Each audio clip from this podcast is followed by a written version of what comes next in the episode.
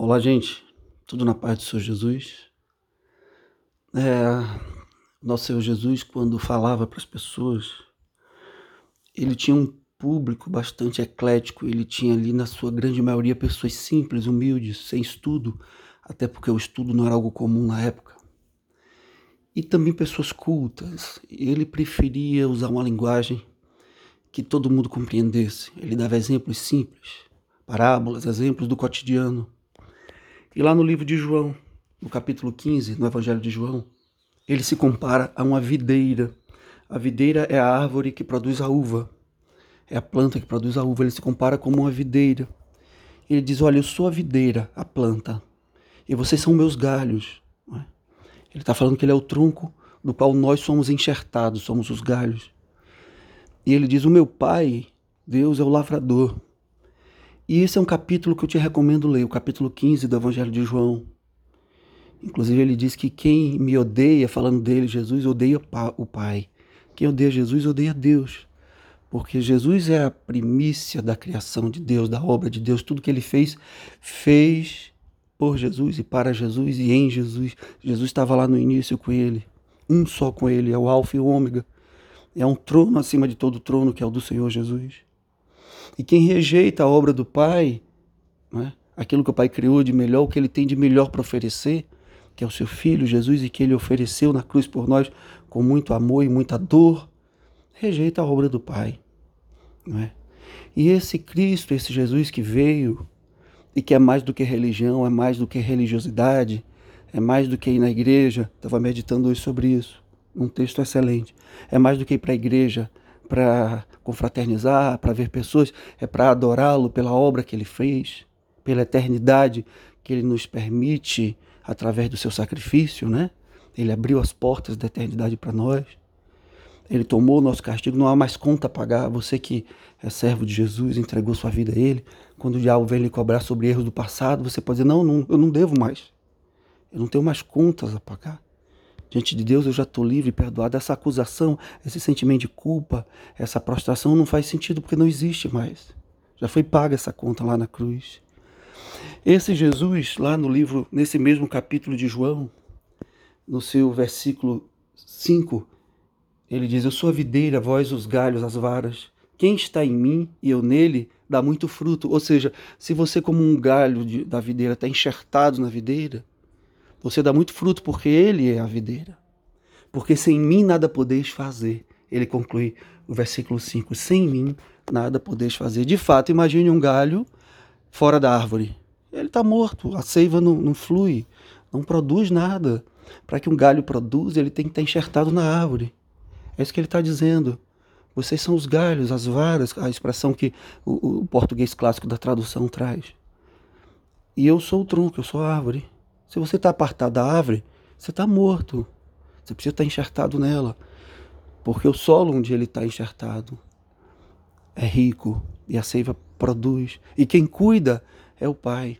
E na videira e em qualquer árvore, quando a árvore está muito, os galhos estão muito pesados, o agricultor corta alguns ramos dos galhos para que haja uma produção maior. Às vezes Deus nos faz isso, e esse texto também diz isso, que Deus poda, é a famosa poda, os galhos, para que produzam mais fruto, ou seja, ele arranca algumas coisas, ele tira algumas coisas, sabe? Em tudo dependemos, portanto, deles, temos que dele, né, do Senhor. Temos que estar enxertados no tronco, na árvore, e dependemos da poda do Senhor. Quando a gente está muito preguiçoso, ele vem lá e arranca alguns ramos. No instante, o galho começa a produzir de novo. É, se Jesus não existisse, nós não estaríamos aqui hoje. Você precisa entender isso. Até você que está ouvindo esse áudio e não tem aliança com Jesus. Se você está vivo, primeiro foi porque Deus te criou. Se o universo existe, se você respira oxigênio, é porque Ele fez.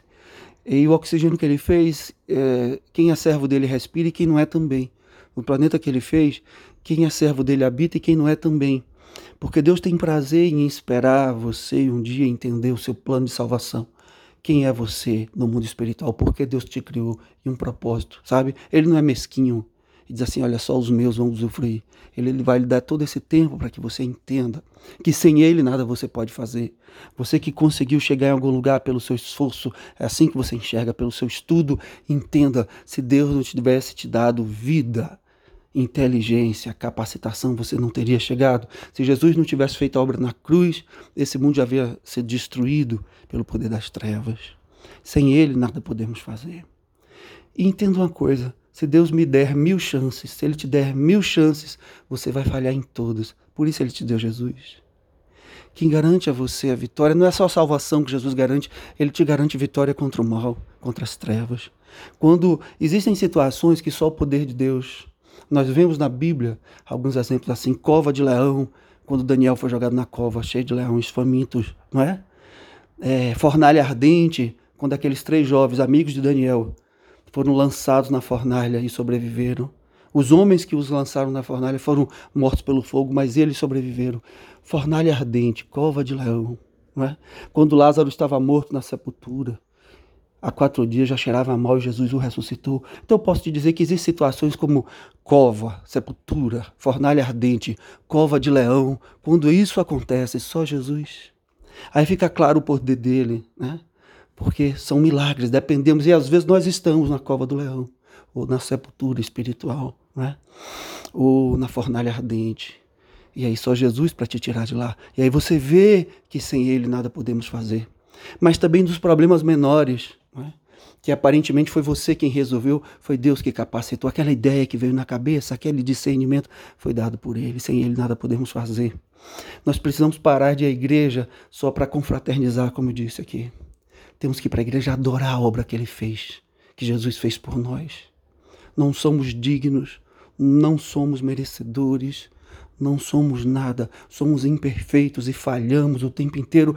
Por isso, Deus precisava de uma solução perfeita, de alguém perfeito em nosso lugar, para nos dar vitória. E ele precisa de fé, ele precisa que você acredite nisso, que a vitória vem dele e por ele. Não é o seu esforço, você tem que se aperfeiçoar ao máximo. Não é? Você tem que saber que você precisa se esforçar, mas que ainda assim não é nada, é só um grão de areia. O milagre vai ser feito, a vitória vem não por sua causa, por seu mérito, é por Ele.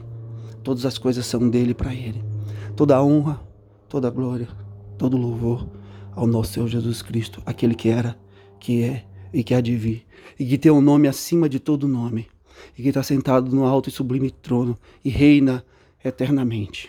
E todo joelho vai se dobrar diante dele. E toda língua vai confessar que só Jesus Cristo é o Senhor. A Ele toda a honra, toda a glória, todo louvor. Deus te abençoe. Fica na paz do Senhor Jesus.